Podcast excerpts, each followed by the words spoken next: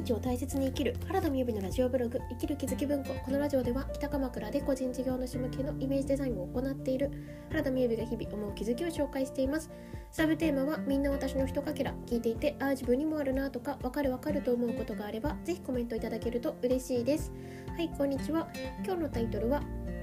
許可を待っている自分に気づくというタイトルでお話ししたいと思います、えー、まずはじめに12分近況報告ですがはい今日はですねあのスタンド FM で聞いていただいている方は生きる気づき文庫引き続き続けていくので聞いていただけたらと思うんですけれども Apple Podcast、Spotify、えー、Google Podcast などで聞いていただいている方はですね本日の回をラストに、えー、こちら更新していかないであの後にこちらの方は消していこうかなと思いますのでもしえー、そういった Apple Podcast、Spotify、Google Podcast の方で聞いていただいている方はですね、スタンド FM というアプリの中で生きる気づき文庫をやっておりますので、よかったらそちらの方を聞いてみてください。はい。で今まで本当あの聞いていただいてありがとうございました。あの今日の回ですね。何の話しようかなと思った時に私すごいこの2月の下旬からこの2022年の2月の下旬からめちゃくちゃハマってるのが滑らない話なんですよね。私人生で一回も聞いたことなかったんですよ滑らない話って。で滑らない話のあのなんかナレーターさんが怖く なんか私怖い怖がりなんですよね結構。で夜の時間でなんかあの滑らない話のナレーターさんのちょっとこう低い声とか怖くって聞いたことなかったんですけどあの Amazon プライムで、まあ、出てるんですよ。でそれ聞いたらすっごい面白くってもうあっという間に聞聞きましたし YouTube の方とかでも探して聞いたりしてるんですよね。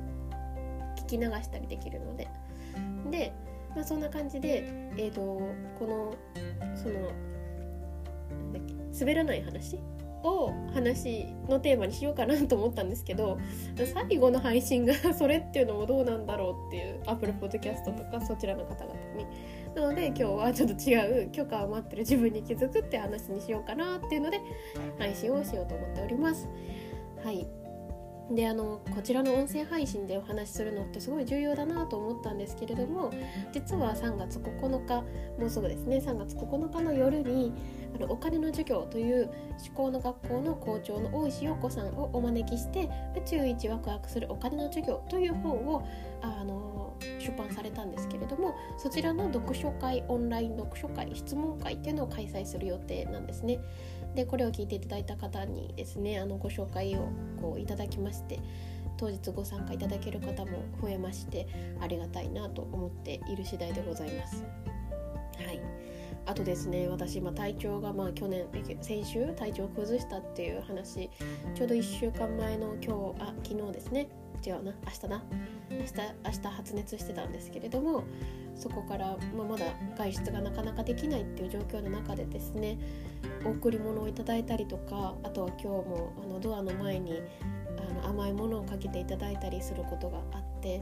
すごくあの愛されているなということを感じて本当にありがとうございますっていう気持ちがいっぱいでございます。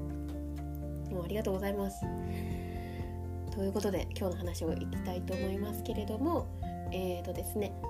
今日は、えーと、許可を得てる許可を待っている自分に気づくという話なんですね。であの風の巧妙か何か私3月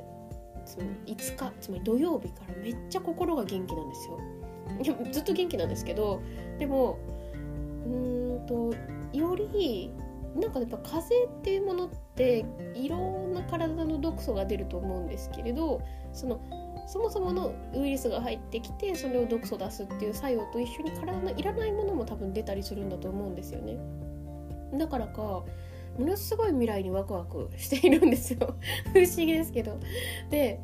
あのー、本当に土曜日は楽しくっていろいろお仕事もしながらやりたいことをちょっとこう考えたりしてたんですよね。でそこであの未来をこう先取りするような行動のことって重要だよなって改めて思ったんですけれどもねえーと、皆さんの中でなんか、ね、許可を待っているつまり現実に現れることで許可を待っている出来事ってないですかっていうことは今日聞きたいことなんです。どういうことかっていうと例えば1一番私は分かりやすいと思ってるのは私がやってるようなこう講師、うんと、思考の学校の講師さんみたいなお仕事をやってる時にですねこれいい悪いじゃなくて私はこう思ってますっていうことですね。で何かというとリザーブストックっていうあの予約サイトがありましてこちらは基本無料では使えるんですけれどもあのオンライン決済が3万円以上になると月額5280円のあの使用料が必要なんですね。で月額5280円の使用料が必要になる。でそれが有料会員になればあの、まあ、ちょっと多少特典的なことがあるんですよ。例えば7時に送りたいって時にその7時っていうのはめちゃくちゃ混む時間だとしても優先的に配信される。無料のアカウントの方だったら、まあ、7時30分とかちょっと遅れた時間に配信されるっていうこともあるとか。あとはオンライン決済が3万円以上できるということですね。でこれって本当に事実で考えたらあのえっ、ー、と3万円の売り上げをまだ超えないから5280円の有料プランにはしないぞって話がありますけれども本気でそのだってもしオンライン決済が主になればですよ主になれば月の売り上げが3万円以上じゃないことを懸念して有料会員になってないっていうことじゃないですか。でもあのもしその未来を先取りするのであれば講師として活躍している未来を先取りするのであればそういう想像の上でもう有料会員にしちゃうっていうことってあるじゃないですか。私はあの独立に関しては独立というものは基本お客さんから言われてするものだって思っている派なんですね。でなのでいろんなご相談がある時も別になんかこう独立したいしたくないっていうよりかはお客さんから言われてするものだっていうこと別に誰にもかなんか誰が相手っていうことも関係なくお話しするんですけれどもでも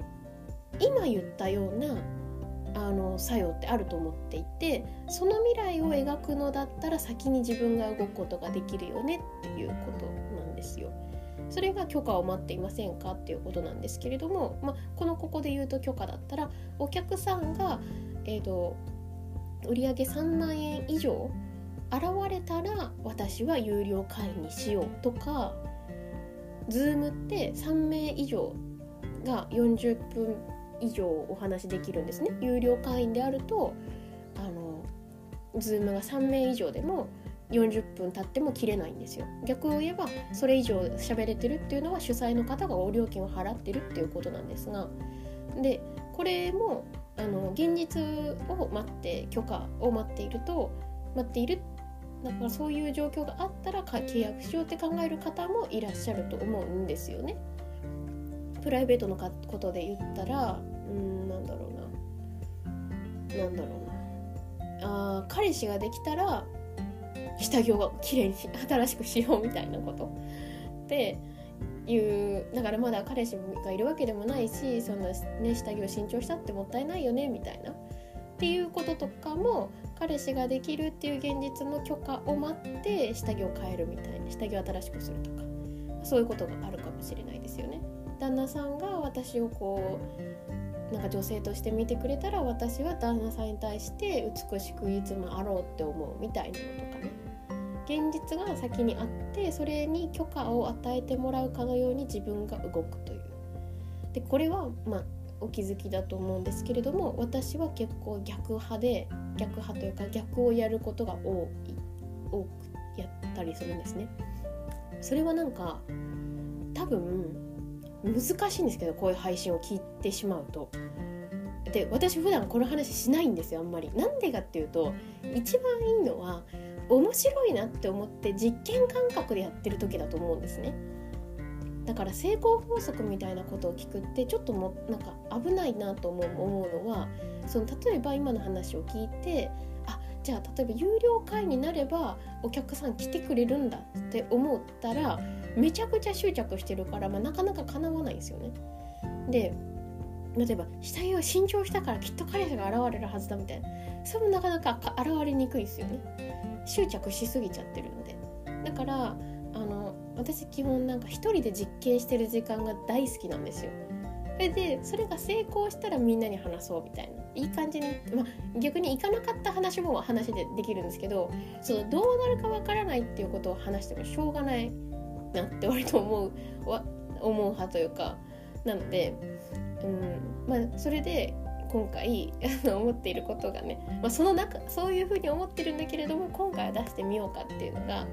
今回の私の今の思っているテーマっていうのがじゃあなんか将来こう結婚したいなって思うこともあるからじゃあなんか人と一緒に大好きな人と一緒に暮らすっていうことができたらいいなっていうことを思ってなんなら今年の書き初めにそんなことを書いたんですよね。なんですけれども、まあ、それが現実になるかどうかっていうのは私だけの問題じゃないからわからないけれどももう早速土曜日に決めたのはもうそのつもりであの今月中に引っ越せる準備をしようっていう。本当面白いっすよね勝手に段ボール買おうかなとか思って。一応計画立てたので3月中にはあの断捨離だから断捨離なんだけれどもちょっとやろうと思ってるのがあってえっ、ー、と あの何か新しいボックスを買うか何でもいいんですけど持っていくものだけ持ってこうと思って。つまり今あるものからいらないものを見つけるんじゃなくってあの欲しいものだけ必要なものだけを入れていこうっていうそういう風にしようと思ってるんですよ。言って私も一人暮らし歴10年ですからなかなか荷物持ってるんですね。実家に置いてあるとはいえ。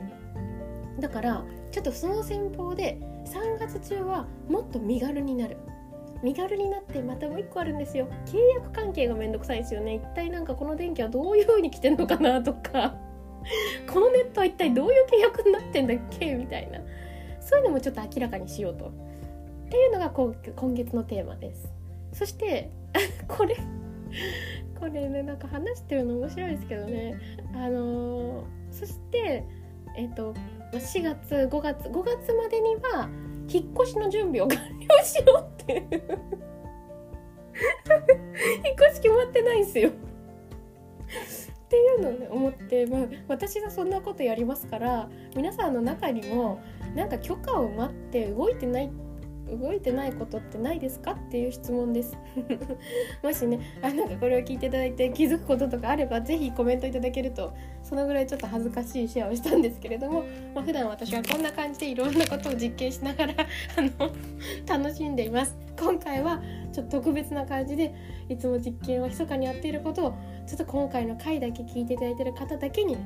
シェアできたらなと思いました。ということで聞いていただいてありがとうございます。それではバイバイ。